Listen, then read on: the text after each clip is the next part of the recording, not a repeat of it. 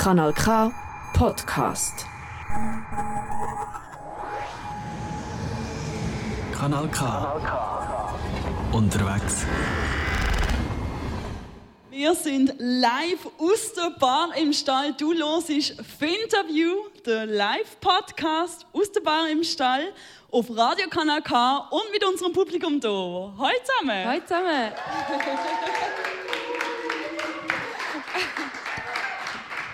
Ihr tönt also richtig gut. Ähm, genau, Finterview, das ist der Podcast für uns zwei. Ähm, bei dem Podcast nehmen wir die Schweizer Kulturszene unter eine intersektionale feministische Lupe. Und zwar heißt das für uns, dass wir einmal im Monat eine Gästin einladen ähm, und mit dieser Gästin zusammen ihr Arbeiten oder ähm, genau, einfach Kultur ein bisschen genauer anschauen und besprechen. Ähm, hi, wir sind die zwei, wo wir sind. Ich bin Shannon Hughes, meine Pronomen sind sie. Neben mir ist Diana Heimgartner, meine Pronomen sind auch sie. Ähm, und noch kurz zu Finterview. Finterview, äh, das ist ein Name, den wir uns super gut ausgedacht haben. Es tönt wie Interview, hat aber Finta drin. Und Finta, für die, die es nicht wissen, das sind Frauen, Inter, non-binäre, trans und agender-Personen. Und genau um die geht es bei diesem Podcast. Genau, nämlich ihre View, ihre Sicht auf Kultur, auf ihr eigenes Schaffen. Genau das soll hier sichtbarer, hörbarer und erfahrbarer werden. Ja. Somit, das ist Finterview. Geniessen die Aussicht. Kanal K. Richtig gutes Radio. Wir sind in der Bar im Stall heute oben. Für die, die uns auf Instagram folgen, kann auch auf Instagram folgen, ihr habt es schon gesehen. Es ist ein wunderschönes altes Gebäude hier in Aarau. Äh, und was machen Sie so, Jana? Genau, also ähm, die Bar im Stall, das ist eine Programmgruppe aus fünf Leuten. Ähm, sie organisieren immer wieder Anlässe. Das kann das können Partys sein, können Konzerte sein, können Slam Poetry Sachen sein, Spielübungen. Also es ist vor allem ein etwas dabei. Und das Ganze einmal im Monat. Und ähm, ja, genau. Das Ziel ist, dass man Kultur so zugänglich macht für möglichst alle Personen. Darum ist ähm, auch jeder Anlass gratis. Es gibt aber eine Kollekte die ist übrigens dort hin. Die ist dort hin. Für die, die jetzt hier sind, gehen doch etwas in Kollekte rein. Und für alle ZuhörerInnen daheim, kommen doch mal ein paar im Stall. Es gibt noch sehr viele Programme, zu denen wir später dann noch dazukommen. Ähm, wir wollen, vor dass wir anfangen mit dem Programm, erstmal ein ganz großes Danke aussprechen. Ähm, danke an die Bar im Stall für die Einladung. Es ist sehr schön, ähm, nach sechs Monaten dürfen live hier einen Podcast für euch ähm, ZuhörerInnen daheim und hier machen. Ähm, insbesondere würde mir gerne Lorena Cipriano ähm, danken. Sie hat uns eingeladen und es ähm, wirklich super in der Organisation. Und auch ein ganz grosses Dankeschön an Kanal K. Ähm, nicht nur fürs Mitorganisieren, sondern auch für die grosse technische Unterstützung und einfach generell die Unterstützung. Ähm, vor allem Musikredaktion Sarah Bertschi und der Roland Bucher an der Technik. Merci vielmals. Okay, also jetzt kommen wir so zum Eingemachten von heute oben. Ähm, Finterview, eben, uns gibt es seit einem halben Jahr. Ähm, aber woher kennen eigentlich wir uns, Jana? Wir haben uns kennengelernt im radiojournalistischen Praktikum beim Kanal K und haben dort auch immer wieder Gelegenheit gehabt, um auch feministische Inhalte ähm, zu produzieren. Unter anderem sind wir so zum 30-jährigen Jubiläum von Frauen Aargau gekommen und haben, hat, dort hat es uns irgendwie so ein bisschen gepackt. Genau, und dann ist in äh, der heißen Quelle in Baden, sind wir mal baden und dort bei ist bei 30 Grad irgendwie in, gar nicht gefühlt 60 Grad baden. Ich glaube, das ist nicht möglich. Aber ähm, dort haben wir dann gedacht, hey, es wäre doch mega wichtig, zum Finterpersonen aus der Kultur mal sichtbarer machen und hörbarer machen. Und so sind wir zu dem gekommen. Ähm, und, und auf den Supernamen, den wir euch auch schon erklärt haben. Äh, das ist dann ganz lang gegangen, bis wir da hatten. Aber sobald wir da hatten, haben wir dann angefangen. Und heute oben, was machen wir heute oben noch, Jana? Heute Abend ähm, gibt es einen Live-Talk ähm, mit einer ganz besonderen Gästin. Ähm, Melisches kommt nämlich zu uns. Wir werden zuerst über ihr Musikschaffen und allgemein ihre, ihre, ihre, ihre Aktivitäten in, in der Kulturbranche reden. Anschliessend gibt es für alle, die hier vor Ort sind, eine kleine Pause. Ähm, da kann man sich an der Bar bedienen. ähm, für alle, die live am Radio am Zulassen sind, ähm, für euch gibt es die aktuellen Finta-Tunes, unsere Favoriten aus den K-Tracks. Ähm, und im Anschluss geht es nämlich noch weiter mit einem Live-Konzert von den Melicious und ihrer Band. Ähm, ja, wir sind voll gespannt. Wir sind sehr gespannt. Aber wir fangen gerade mal an. Herzlich willkommen an die Melicious, a.k.a. Melissa Valera.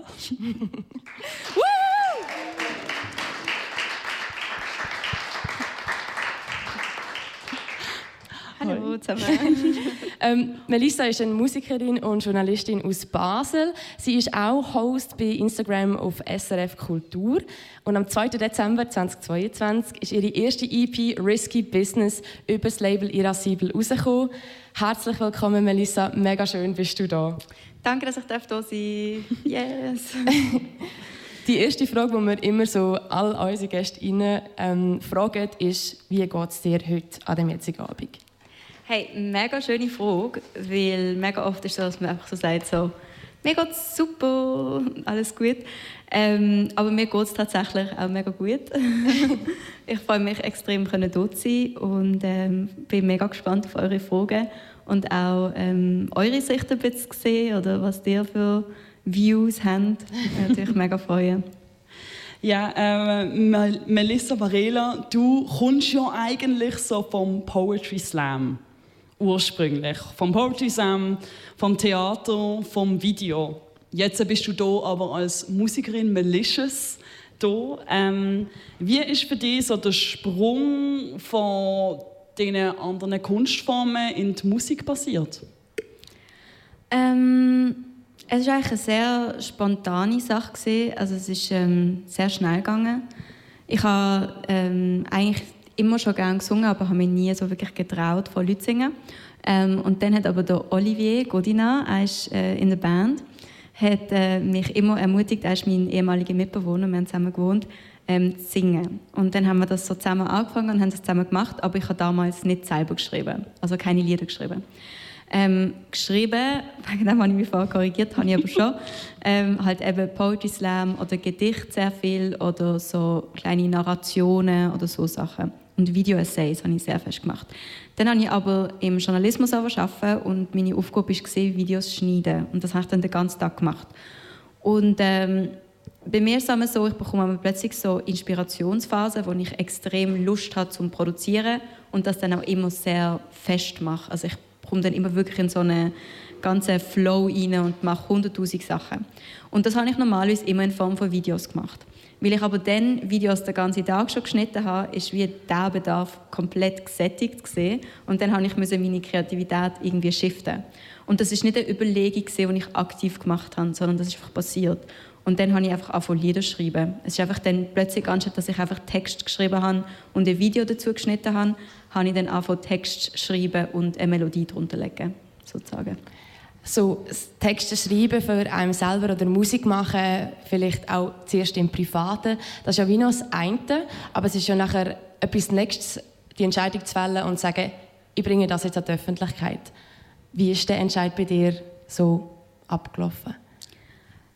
Sehr, ähm, also ich habe es abgewägt, ob ich das machen will. Ich habe auch sehr lange so die Texte, die jetzt nachher auf meiner EP gesehen sind, verheimlicht oder für mich behalten also ich habe so viele Lieder geschrieben in dieser Zeit. Das ist so ähm, November, Dezember 2021 gewesen, bis so etwa im März.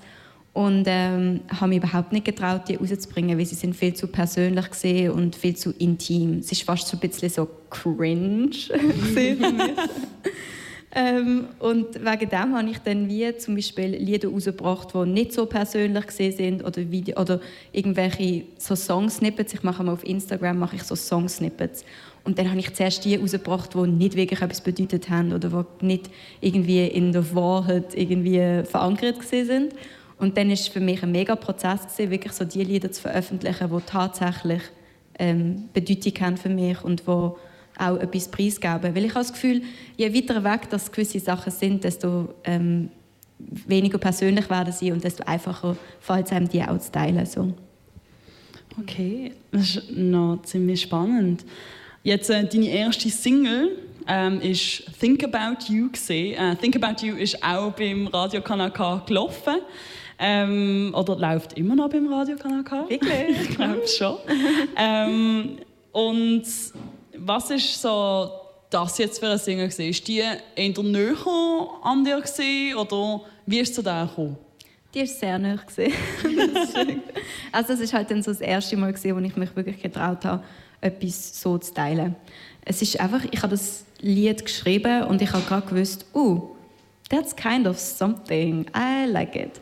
Und dann habe ich per Zufall ähm, einen Kollegen kennengelernt, der he slid into my DMs im November. Er kommt aus dem Aargau, kommt aus Baden, also aus Freienwil, um genau zu sein.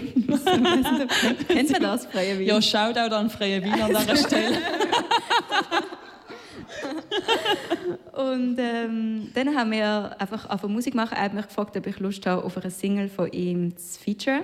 Und dann habe ich ihm nachher eine Demo geschickt von Think About You und habe gefragt, ob er Lust hat, das Lied mit mir zu machen.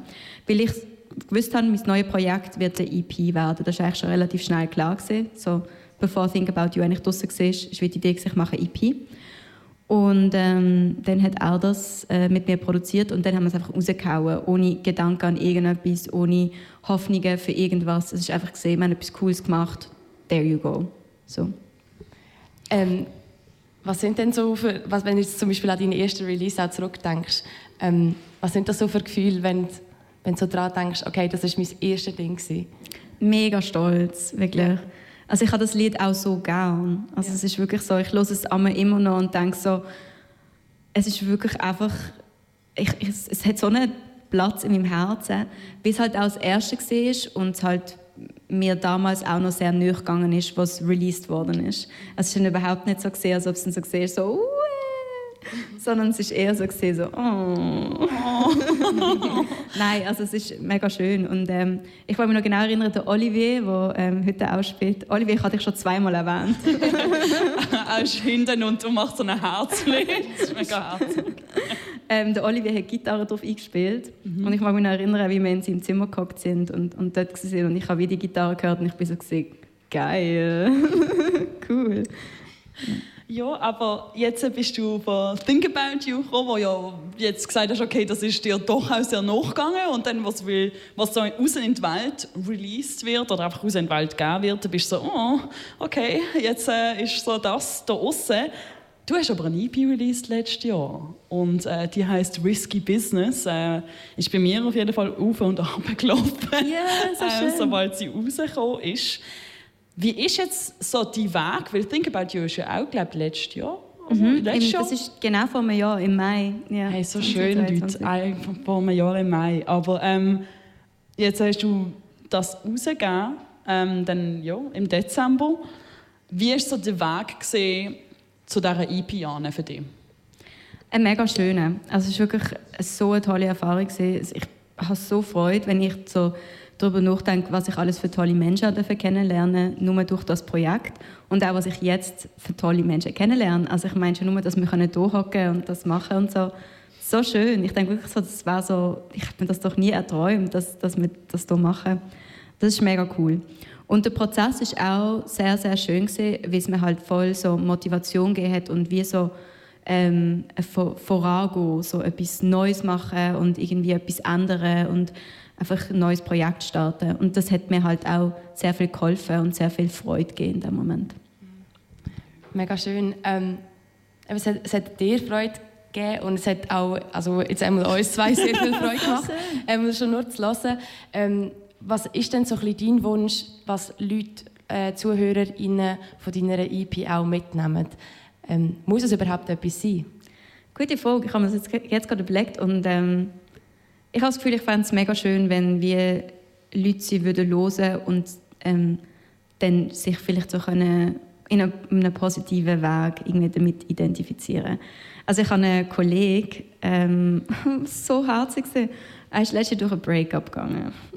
So traurig als er mir das gesagt hat. Und dann hat so gesagt, aber im Fall, du weißt nicht, wie oft ich das Lied Fallen Like That gelost habe. Du weißt es wirklich nicht. Und ich so, was? Jeden Tag und so. Und ich so, oh. Mega herzig. Ich bin auch so gesehen, oh, mega schön, weil er ist halt auch so ein bisschen tough guy und so. Und ich finde so, wie so tough guys, wenn sie durch ein Breakup gehen, ist immer noch mal so ein bisschen etwas anderes, oder? Und dann habe ich mir so vorgestellt, wie er im Bett hockt und vorhin like that lost und dann so. Es war einfach so, so ein cute Moment gewesen, irgendwie so. Ja, also äh, Risky Business für die, die Risky Business jetzt noch nicht gehört werden und definitiv noch dann beim Konzert noch Teil davon werden, live hören.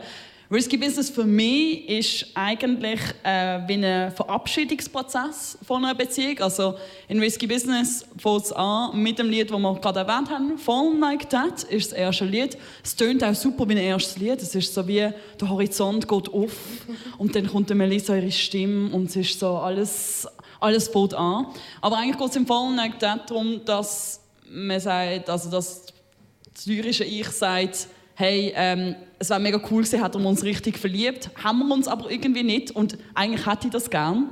Und die ganze EP, eben auch der letzte Track, wo dann auch ähm, The End of It heißt, es sind fünf Tracks auf dieser EP, dort geht es dann wirklich um effektiv den Prozess vom Schluss machen und auch das Reflektieren, den Prozess vom Schluss machen. Also die ganzen fünf Lieder sind für mich wirklich so ein Verabschiedungsprozess. Ähm, so lese ich es, gell? du hast im Fall genau auf den Punkt getroffen. Ja, voll. Das ist mega spannend. Ja. Ähm, Risky Business ist für mich so eine, ähm, ich sage immer, es sind die fünf Trauerstadien. Ich weiß nicht, ob ihr schon mal von denen gehört habt. Ja. Es sind so five stages of grief, sagt man so. Und jeder Song ist eigentlich ein Stage. Und Fun Like That ist für mich, ähm, es hat mega viel mit, äh, äh, mir fällt das deutsche Wort nicht aber ähm, sich also nicht damit abfinden, dass es fertig ist. Ver Verleumdung? Oder, äh, Ver ja, verleugnen. So, verleugnen. Und auch viel mit ähm, Schuldbewusstsein und ähm, reflektieren über das eigene Verhalten und, und so Sachen. Und ich glaube, das ist auch so ein bisschen das Wichtige für mich an Risky Business. Es ist so, es ist für alle Leute ein risky Business, sich zu öffnen oder das Herz zu öffnen für jemanden und so. Und, ähm, und manchmal ist es halt wirklich, dass das Business schief geht, aber das ist ja auch irgendwie das Tolle daran. Also das muss man ja auch mal sehen. Das ist ja irgendwie das Schöne, dass man Sachen lernt und dass man über sich Sachen lernt. Und ähm, ja, dann wächst an dem irgendwie. Du hast äh, vorher schon angetönt, dass ähm, da für dich auch sehr persönlich ein schwieriger Prozess war oder auch das, das so zu schreiben. Inwiefern denkst du, ist es wichtig für dich, ähm, dass Persönliches auch in die Musik einfließt? Ähm, das ist auch eine gute Frage, weil mit dem bin ich jetzt im Moment so ein bisschen am Kämpfen oder am Umgehen, weil ich bin damals halt wirklich in so einer mega Inspirationsphase gesehen und dann ist alles sehr persönlich gesehen und sehr ernst gemeint und sehr ehrlich. Und jetzt ist es wie so, dass es mir halt viel, also ich, I'm super, like, I'm doing well, so irgendwie so. Aber durch das ist auch so die Inspirationsphase ein bisschen abgeflaut. Und ich schreibe auch mega gerne über Sachen, die mich nicht angehen. Also wo ich eher so ein bisschen als ähm, eine Geschichte erzählen anschaue oder dass ich etwas, dass ich mal etwas beobachtet habe und dass ich etwas weiß von Freundinnen oder so etwas. Und das ist jetzt eigentlich mega stark der Fall. Also ich schreibe eigentlich viele Lieder jetzt äh, aus irgendeinem Impuls heraus, zum Beispiel, dass ich irgendetwas gelesen habe, irgendein Buch oder irgendwie eine Geschichte. Zum Beispiel ein, ähm, ein neues Snippet, also ich immer so Instagram-Snippet, wo bald wieder rauskommt, wo ich fertig mache, ist zum Beispiel eins über The Wizard of Oz mit der Dorothy Gale und so und so Sachen. Und die haben ja nichts mit mir persönlich zu tun, aber ich sehe immer eine Menschlichkeit in dem oder ein gewisses Thema, das mich begeistert. Zum Beispiel, ich habe eins gemacht über The Great Gatsby. Ich weiß nicht, ob ihr das gelesen habt. Und es ist so ein mega fun... ah, ja, es ist so ein mega fun Song, aber es geht eigentlich darum, dass The Great Gatsby sein ganzes Leben lang ähm, ob, also obsessed, wie nennen wir das auf Deutsch? So schlimm. Ähm, besessen, danke. Besessen war von der Idee, dass die eine Frau sich muss in ihn verlieben muss und sein Wert hängt davon ab, dass sich die Frau in ihn verliebt. Das heißt, er hat sich eigentlich eine komplette Fassade aufgebaut, sein ganzes Leben nur um die eine Frau zu beeindrucken. aber es bringt nichts, weil sie hat ihn einfach nicht toll gefunden. Und damals, als ich das Buch gelesen habe, ist das etwas gesehen, was so mit mir hängen geblieben ist, weil ich das Gefühl habe, es geht doch so vielen Menschen so und ich glaube auch mega vielen Künstlerinnen irgendwie so, dass man wie das Gefühl hat, man muss gewisse Leute von seiner Kunst be be begeistern, man muss sie irgendwie, sie müssen einen gern haben oder so. Mhm. Ja, ich finde es ich eigentlich noch spannend. Wir haben es vorher auch noch mal vom Persönlichen gehabt. Du hast gesagt, du wirst eigentlich jetzt mehr zur Geschichtenverzählerin, weil so die von dem Persönlichen möchtest wegkommen. Mich interessiert das Persönliche aber sehr, Melissa. ähm, weil du hast ja das Ganze irgendwie, eben, du hast deine Musik sehr persönlich gemacht. Es tönt für mich fast schon wie therapeutisch für dich selber. Ähm, Warum ist dir das wichtig gewesen? Ich glaube, es ist wirklich Therapie gewesen. Also, I went to therapy, so that as well. Aber ähm, in dem Moment hat es mir einfach mega geholfen. Und ich habe das schon immer gemacht. Also ich habe schon immer, ähm, ich habe nie Angst vor dem. Oder, hm, das ist eigentlich noch lustig, weil es ist schon lange gegangen, bis ich mich getraut habe, das rauszubringen so. Aber ähm, es ist nie eine Frage von mir, ob ich es jemals... Also es ist wie klar gewesen, dass ich über das Zeug schreibe. Das ist immer schon klar gewesen, so. Ähm, nein, jetzt nochmal so ein zum ganzen Stück, zu der ganzen EP Risky Business. Ähm, du bist viel am Texte schreiben, hast aber auch eine Band hinter dir. Ähm, inwiefern nimmt die Band Einfluss auf, ähm, auf deine EP Risky Business? Also ich glaube, ähm, es ist ein mega Prozess gewesen, um die Risky Business EP in eine Live-Show umwandeln. Und wir sind auch mega in diesem Prozess noch drin. Also eigentlich jedes Konzert sind wir so, wollen wir es nicht so machen? und so. Und ähm, wir haben uns jetzt dazu entschieden, zum Beispiel, dass wir Backing-Tracks ähm, einfügen. Weil die Tracks auf der Risky Business sind so elektronisch, dass es wie schwierig ist, um die in eine Live-Version zu übersetzen. Und jetzt machen wir das und ich glaube, ähm, das fühlt sich eigentlich relativ gut an, oder Martina und Olivier? Ja, ja, ja. Sind am Nicken hinten. Das stimmt. Martina hat gesagt, alles hat seine Vor- und Nachteile. Das stimmt. Aber ich finde das auch so schön, dass sie in diesem Prozess dabei sind und sie sind auch so eine Unterstützung. Also das muss man einfach mal sagen. Mhm. Der Olivier eben, schau das dritte Mal, schau das. Aber äh, der Oli ist so, also der hat halt so viel Ahnung von Technik und der weiß wie einfach mega viel. Und Martina zum Beispiel schaut immer, dass wir den Kopf straight bei den Sachen haben und dass wir nicht so rumwuseln, wie wir das auch machen. Und sie hört Sachen, wo ich so bin, so, was? so, also wirklich, sie, sind, sie tun so beitragen dazu, dass es klappt und sie tun so viel Arbeit reinstecken. Und das ist einfach ein mega schöner Prozess und ich würde es nie allein machen. Also, es ist halt so, also ich, könnte, ich hatte, am Anfang natürlich ist so die Frage, sollte man es einfach mit Backing Track machen und man steht der Bühne. Aber für mich ist das so ein Projekt, das ich will mit Menschen teilen und auch Menschen um mich herum haben und, und sie sind einfach perfekt für das. Das ist mega schön. Cool. Ähm, wie jetzt, äh, wenn du an deine Zukunft auch denkst als Musikerin, wir haben sie vorher gehabt, du möchtest ein bisschen weg vom Persönlichen kommen. Ähm, wie persönlich möchtest du denn noch bleiben und ähm, wie fest möchtest du da auch die Band vielleicht auch einbringen, um weg von dem zu kommen? Oder möchtest du dann trotzdem wieder zurückkommen dazu?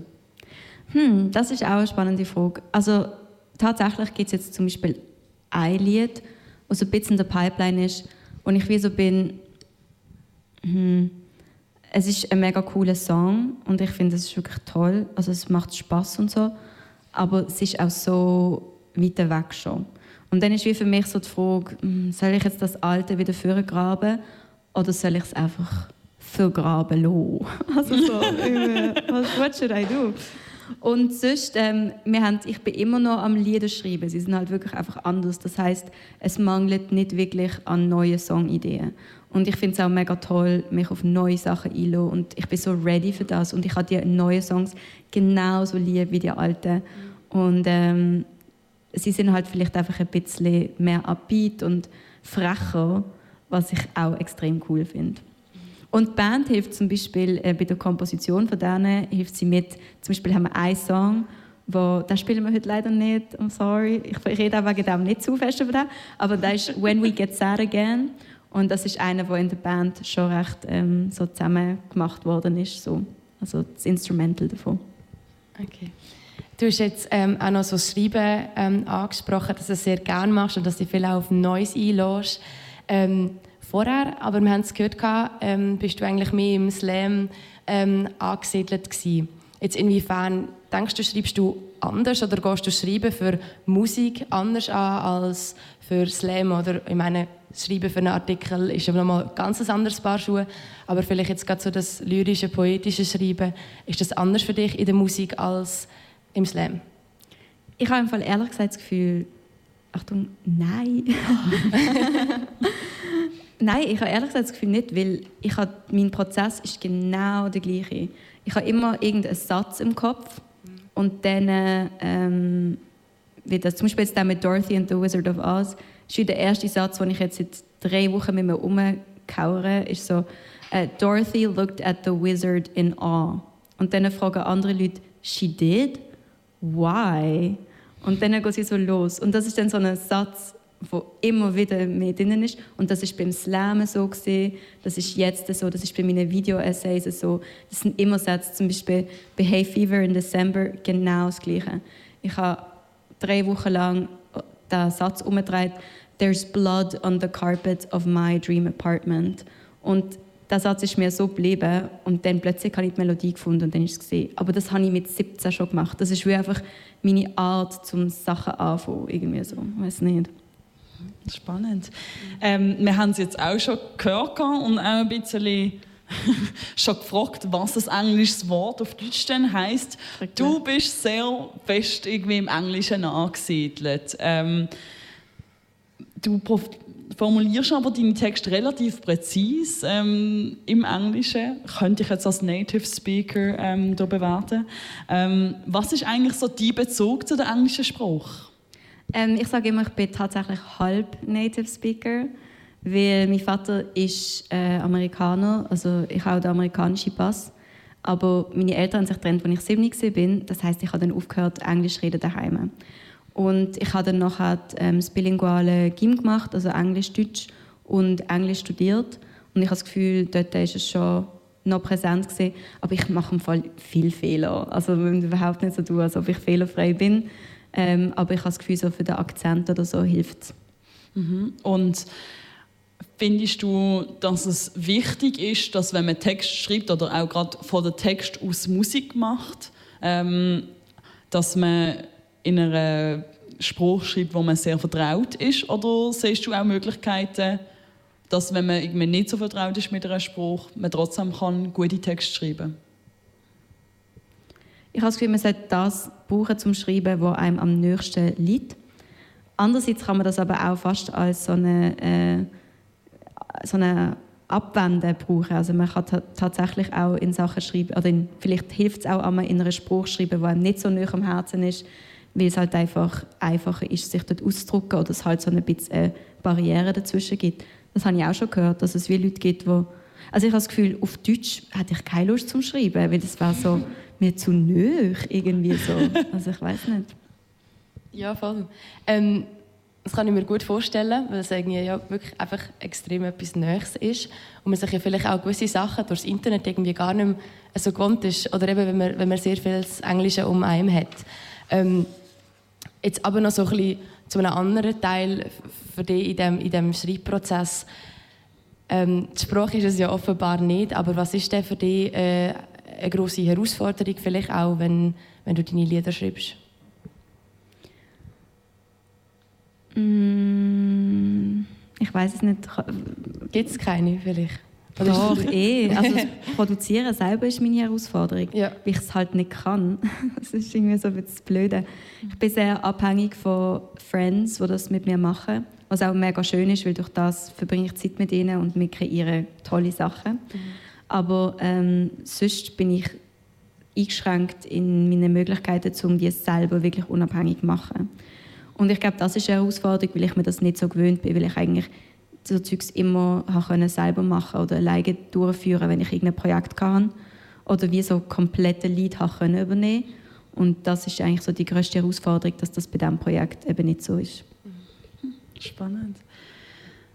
Und hast du so das Gefühl, ähm, dass du so ein Lieblingsziele hast, wo du bis jetzt geschrieben hast? Ja. ah, gut, kannst du sie mit uns teilen? ich habe das, ich, habe das, ich sage das der Band immer wieder. Ich glaube, so nach jedem Mal, wenn wir das Lied schreiben, sage ich, wisst ihr, das ist eigentlich mega gut. Ich finde, das ist eigentlich mega gescheit, was ich da geschrieben habe. Und sie alle so, jo. Oh. Ähm, There she goes again. I swear. Aber das ist von When We Get Sad Again, wo wir leider nicht spielen. Aber ähm, es ist ein Lied, wo es eigentlich darum geht, dass man miteinander kommunizieren und dass man doch sich, seine Gefühle teilen Und dort gibt es eine Line, wo ist ähm, ähm, Oh, it breaks my heart seeing you sitting there. Damn, you're right. How did we end up here? Also wie so Beziehung geht dann zu Ende. Und dann kommt meine Lieblingsziele. Um, we're freewheeling on a highway. Ah nein, wie fängt's an? Ah, danke. All these feelings taken up the empty spaces between us. We're freewheeling on a highway Where's the exit? Are we lost? Did you give up on us? So. Also, das ist wie so, all die Gefühle, die so zwischen uns auffüllen, aber wir wollen sie wie nicht mitteilen, wir wollen es nicht sagen. Ähm, wir sind, und dann ist so das Bild, wir sind auf einer Autobahn, aber unser Auto kommt ins Schleudern, wir wissen nicht, wo der Ausgang ist. Sind wir verloren? Hast du aufgegeben? Irgendwie so. Und das finde ich einfach ein smarty Line. So. Eine smarty Line. Mega schön. Ähm, das Lied, ähm, voll, das hören wir jetzt leider heute aber nicht. So Nein, alles gut. ähm, aber jetzt so, so generell, ähm, was, wenn, wenn man deine Musik lässt, was denkst du, ist so für dich auch das schönste Kompliment, das man dir und deiner Musik machen kann? Mm, ich weiß es ehrlich gesagt nicht. Ich glaube, ich finde jedes Kompliment schön, weil ich mhm. oft selber noch so bin, so, aha, es ist, du findest es wirklich cool. Okay, so. Und dann freue ich mich einfach über jedes Kompliment, das irgendwie so reinkommt, glaube ich. Sehr schön. Ähm, Melissa, du bist ja nicht nur Musikerin, ähm, du bist ja selber auch Teil von der Kulturbranche in der Schweiz. Du bist Host beim SRF Kultur Instagram-Kanal. Ähm, machst dort, wie du schon gesagt hast, bist jeden Tag am Videos schneiden. Ähm, was treibt dich denn so in die Kulturbranche hinein? Hey, ich glaube, ich bin jedes Mal so fasziniert von all dem Talent, von dem Durchhaltewillen und einfach von diesen krassen Menschen. Also wirklich so bei jedem Projekt, wo ich so dabei bin oder darf irgendwie beobachten von außen, bin ich so, die Leute sind so krass und die machen unglaubliche Sachen und zum Teil halt für nichts, oder? Das ist doch so das Krasse, dass du so viel Inhalt hast und auch intellektuelle Inhalt, dass du wirklich etwas willst ändern und eine Aussage hast und es einfach so verloren geht, weil du keine finanziellen Mittel hast, weil du nicht weißt, wo du es anbringen weil du nicht gehört wirst, weil du gar nicht eine Stimme, weil dir gar keine Stimme geben wird. Und ich glaube, für mich ist wie das Schönste in meinem Job, so ein bisschen das vielleicht verändern oder gewissen Leuten eine Chance geben, gehört zu werden, die sonst einfach untergegangen wären. Irgendwie so. Findest du denn auch, ähm, ist das auch etwas, was dich vielleicht jetzt am meisten stört an der Kulturbranche, jetzt vielleicht speziell in der Schweiz, ist, ist vielleicht gerade das finanzielle Mittel fehlen. Ähm, ja, ich glaube, natürlich stört mich das. Ich glaube, das ist wie so extrem schade. Das ist so natürlich, weil ich meine, ähm, stell dir doch vor, was man alles könnte machen oder wie kreativ das gewisse Leute könnten sein, wenn sie nicht einfach müssten in einen normalen Dayjob zurückkehren, weil es einfach finanziell sonst nicht geht. Also ich meine, schon nur, dass man kann sagen, ich bin halt mega überzeugt davon, dass Kunst können machen in der Schweiz, schon nur die Möglichkeit haben, eine Kunstschule zu besuchen, schon einmal ein Privileg an sich ist.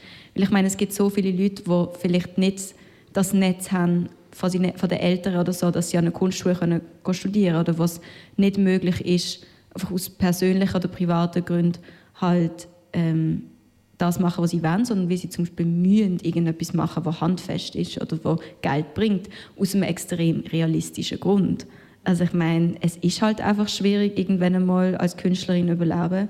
Und ich finde das auch überhaupt nicht verwerflich, wenn man sagt, man macht dann lieber Wirtschaft. Ich finde, es gibt tausend Gründe, um zu sagen, you know what, you're right. Also weißt so, es ist realistischer, als das einmal abtun wird. Es wird einmal, ich habe das Gefühl, es wird oft irgendwie so gesagt, mm, Wirtschaft so unkreativ oder was bringt einem das und so. Und ich bin wie so, meine beste Freundin studiert Wirtschaft und sie wollte Industrial Design studieren, aber it wasn't an option. Es ist wie so gar nicht möglich gewesen. Und ich bin einfach so fair. Okay, das macht mega Sinn. So. Hast du das Gefühl, dass durch das, dass so ein bisschen das Kulturmachen an und für sich ein Privileg ist, ähm, allein schon, wenn man irgendwie uns drei hier oben anschaut, ähm, dass das auch ein bisschen gegen so die Diversität auch in der Kulturbranche wirkt. Eh, logisch. Also, oder? Es Ja. ist ja wie, also, sehen die auch so, oder? Also ich habe das Gefühl, es gibt sicher gewisse Leute, die halt eben schon positiver gestellt sind oder privilegierter sind und die haben dann vielleicht nicht den Druck, um ähm, irgendwas anderes zu machen. Zum Beispiel eben meine beste Freundin, ihre Eltern sind also aus Asien, chinesische und vietnamesische Wurzeln und ähm, ja, das hat schon, ich glaube, Drama gegeben daheim, wenn sie etwas anderes gemacht hätte. So. Irgendwie. Ähm, wenn wir noch so ein bisschen bei der Diversität in der Kulturbranche bleiben, ähm, wir sind ja jetzt hier eben ein, ein Finta-View-Podcast, wo genau eben Finta-Talent sichtbarer machen, hörbarer machen. Wie siehst du das um, um Diversität auch aktuell, aber vor allem auch was, was, was Finta-Personen angeht in der Kulturbranche jetzt in der Schweiz aktuell? Ja, das Lustige ist eben, dass ich hier glaube auch sehr privilegiert bin, dass ich immer Leute hatte, die mir zugelassen haben. Also ich habe wie das nie... Es ist wie so gewesen, es hat, ich, den Struggle habe ich halt wie schon von Kind auf irgendwie, for some reason, I didn't have it, irgendwie so, oder nicht so fest wie andere Leute. Und ähm, für das bin ich so dankbar, weil ähm, das ist ein mega Privileg und ich weiß nicht so genau, oder ich habe es einfach nie so empfunden oder ich habe mit dem Platz dann irgendwie geschaffen, ich weiß es nicht genau. Aber mittlerweile, wo ich wie merke, dass, oder wo ich immer wie mehr merke, dass das, oder wo ich gemerkt habe, dass es nicht selbstverständlich ist, habe ich mich mega gefreut, bei so einem Projekt zu arbeiten, wo ich jetzt bin, wo wir halt mega Wert darauf legen, dass wir genau den Leuten die Stimme geben, die das eben nicht haben. Und das sind Finta-Leute oder das sind BIPOC-Menschen oder das ist so, das, das sind so viele verschiedene Gruppen, ne, Minderheiten, wo ich einfach finde, hey, es ist so wichtig, dass man die fördert. Und da bin ich auch mega froh, dass ich da darf noch mit dabei sein wo das jetzt aktiv passiert. Magst du vielleicht noch für unsere ZuhörerInnen und für alle, die das Projekt vielleicht nicht kennen, das Projekt noch ein bisschen näher erklären? Also ich arbeite bei einem Instagram-Kanal, der heißt SRF Kultur und der ist eigentlich so, da schreibt sich da auf, also schreibt sich Idee die Flagge oder so, dass man halt ähm, junge Kulturschaffende aus der Schweiz zeigen und denen eine Stimme gibt. Und ähm, uns ist es halt im Team mega wichtig, auch Leute zu zeigen, die man sonst nicht so kennt. Also nicht nur so die großen Leute, sondern auch kleinere KünstlerInnen. Und ähm, ich bin so fasziniert, wirklich jedes Mal, was es für ein Projekt gibt. Wir haben jeden Morgen eine Sitzung, eine Viertelstunde, jeden Morgen eine tagesaktuelle Sitzung. Und mit wirklich jeden Tag kommt wieder irgendwie eine neue Künstlerin oder Künstler auf unser Radar, wo ich so bin. So cool, was die machen und ähm, es ist so inspirierend auch irgendwie. Und ähm, aus deiner jetzigen Erfahrung, was ist so das Projekt oder das Kulturprojekt in der Schweiz, wo du gerade jetzt am meisten feierst? Uh, ähm, oh Gott, das ist schwierig. Ähm, hm, ich muss gerade überlegen. Ähm, ich glaube, es ist wie eine Ansammlung von verschiedenen Sachen. Oder ich glaube, es ist wie so eher eine Bewegung, die ich spüre. Halt, dass es immer wie mehr ähm, ja, Frauen gibt, die halt sich Platz nehmen und wo das aktiv machen. Wisst ihr, was ich meine? Wo wirklich so sind, wir organisieren das, wir machen das, wir machen so, bla bla bla bla. Und ähm, wo ich auch mega, also das ist glaube ich eher so eine Bewegung, die mich freut und das zeigt sich ja in allen Kultursparten. Und ähm, ich glaube, das ist so etwas, was ich am coolsten finde, so in dieser Zeit sein, wo ich das extrem wahrnehme. Also eigentlich eine feministische Bewegung in der Kulturbranche, oder? So wie zum Beispiel ein Podcast. Und bei diesem Podcast hörst du gerade live auf Kanal K das Interview mit, äh, mit dem Malicious. Malicious, danke vielmals für das Interview. Wir haben noch weiteres Programm. Genau, ähm, du bist ja so grosszügig, dass ähm, du zusammen mit deiner Band heute noch ein Konzert für uns spielst. Ähm, willst du noch schnell sagen, wer hast du dabei? Yes, unbedingt. Also, wir haben hier hinten die Martina.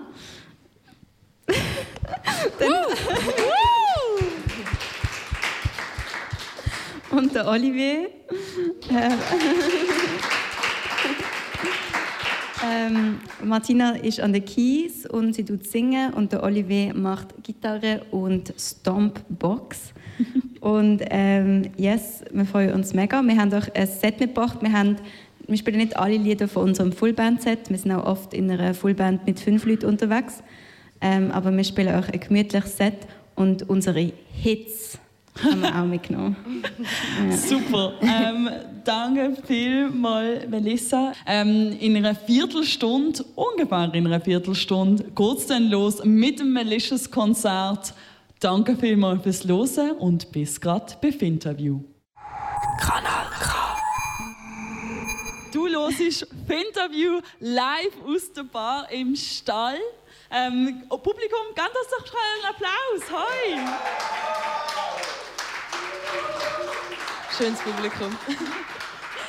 ähm, jetzt geht es hier weiter auf Kanal K und hier bei der im Stall. Ähm, mit einem Live-Konzert von den Malicious und ihrer Band. Herzlichen Dank, ähm, dass ihr da, ähm, uns mit eurer Musik beschert. An dieser Stelle ist die Bühne euch. Hörerinnen, viel Spaß, Publikum, viel Spaß. Hier ist Malicious. Thank you.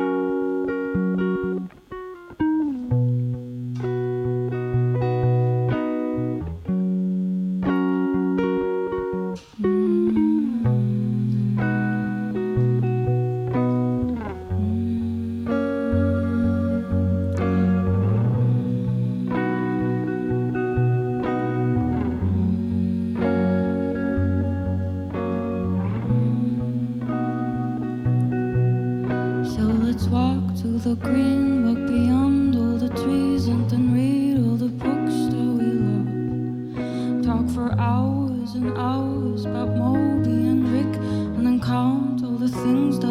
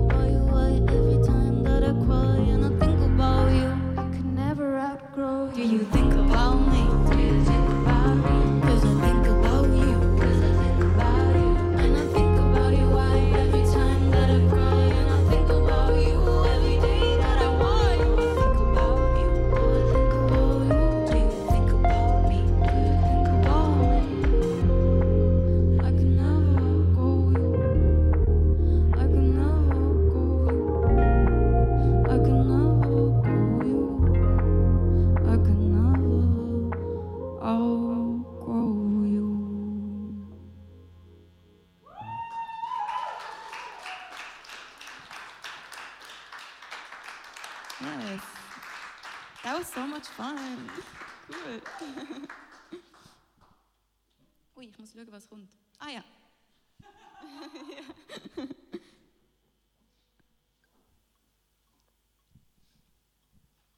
hey, Fieber.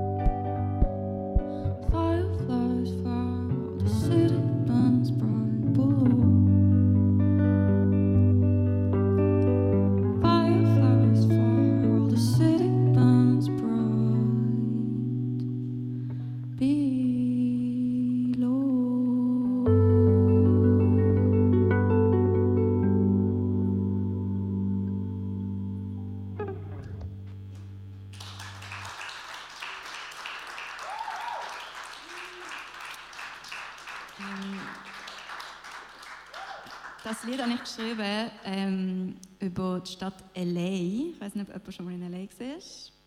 Yes, cool. Ähm, hast du es toll gefunden?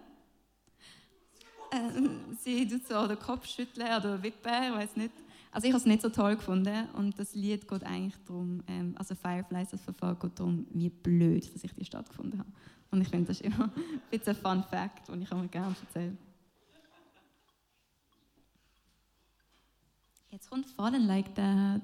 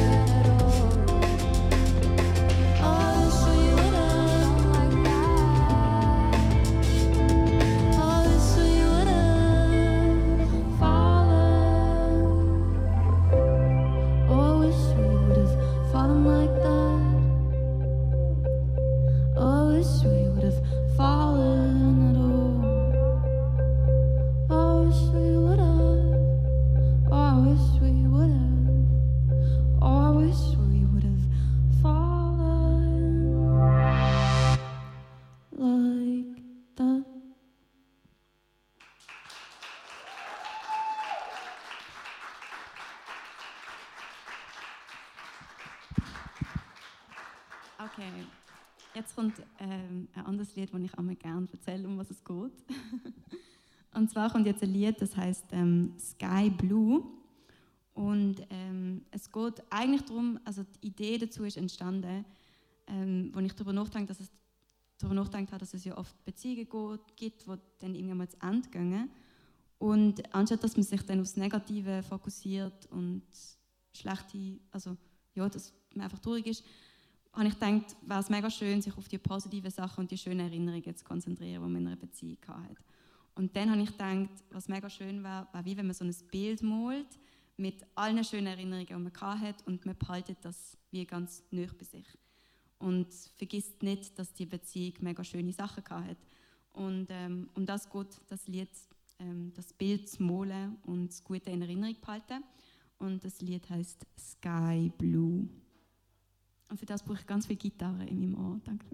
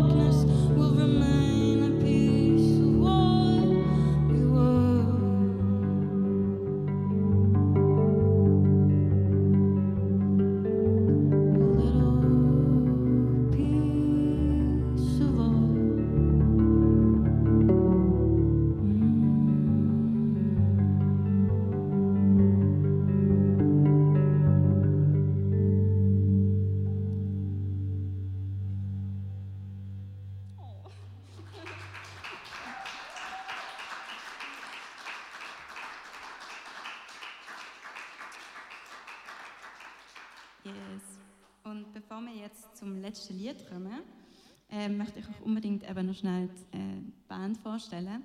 Wir haben äh, hier den Olivier Godina. Äh, ähm, er macht Gitarre und Stompbox und bin mega, mega dankbar. Dann haben wir die Martina. Sie macht Keys und Gesang und ähm, hebt uns eben als Band immer sehr fest zusammen. ich sage das immer.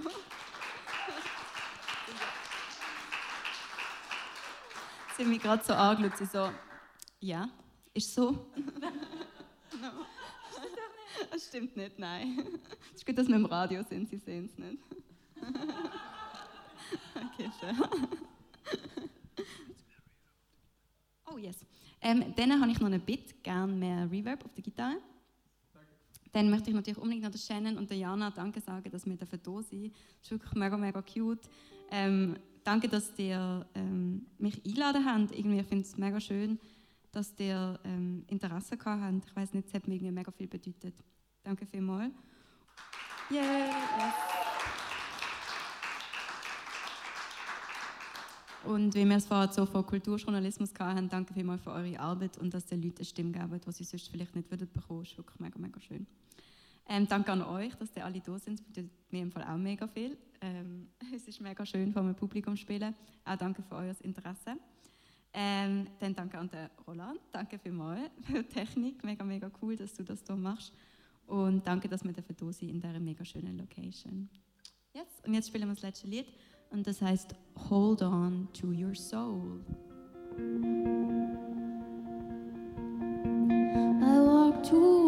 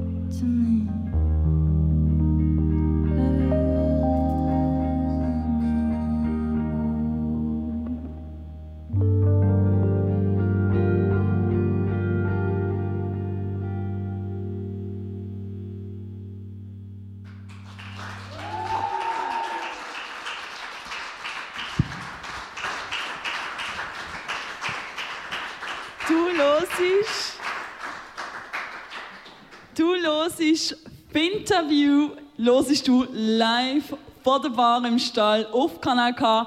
Was du gerade gehört hast, ist 25 Minuten oder ein bisschen mehr von Malicious Trio, bestehend aus der Martina Enrica Diaz, dem Oliver Dolina und natürlich der Melissa Varela. Danke viel, viel mal fürs Spielen. Das ist wunder, wunderschön gesehen, was ihr uns hier im Trio beschert habt. Wirklich. Nochmal einen Applaus für die drei.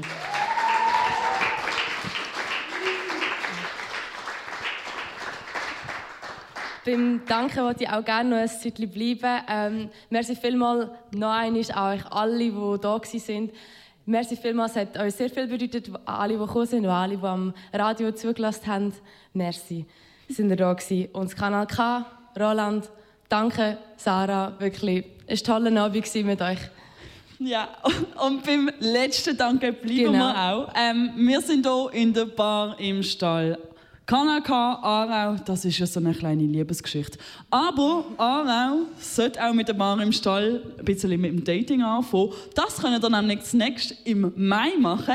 Am 17. Mai gibt es ähm, vom Kulturdünger aus ein Konzert. Schon wieder ein Konzert. Mega cool. Passend zum Publikum, das gerade da ist. Es kommen Marlin, Carbonier und Elektrobenzin. Alle diese drei KünstlerInnen werden vom Kulturdünger unterstützt und werden hier am 17. Mai ein Konzert spielen. Genau, und als nächsten und letzten Event oder Anlass hier in der Bar im Stall für ein Zeitchen haben wir am 24. Juni die Saisonabschlussparty in Zusammenarbeit mit dem Cirque Festival und dem KIF. Gibt es nämlich etwas ganz Spezielles und zwar gibt es ein Silent Rollschuh Disco. Ähm, also ganz spannend. In und um dort die alte Reithalle zu Aarau. Also sicher auch etwas, das abfahrt. Und wenn ihr richtig fest auf Bar im Stall abfahrt, könnt ihr ihnen auch auf Instagram folgen, at Bar im Stall.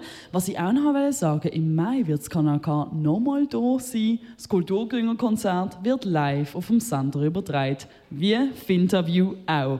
Hey, Finterview, das losest du noch. Am Mikrofon für dich sind gesehen. Diana Heimgartner und Jan Hughes. Uns gibt es Ende Mai auch nochmal. Dann werden wir die nächste Interview-Sendung wieder aus dem Studio machen, aber mit jemandem, der super gut beim Studio rauskommt, nämlich mit der Celine Verdelis. yeah! Ganz der Celine Verdelis jetzt schon mal einen Applaus. Das sollen wir ihr zeigen. Ja. Ähm, ja, und wenn ihr wollt, könnt ihr auch gerne unser Insta noch abchecken unter ähm, Finterview. Genau, seht ihr noch mehr Infos und alles und sonstige coole Sachen. Danke vielmals fürs Zuhören. Publikum hier, hör ihnen daheim. Das ist Interview gesehen. Schönen Oben und tschüss. Tschüss zusammen!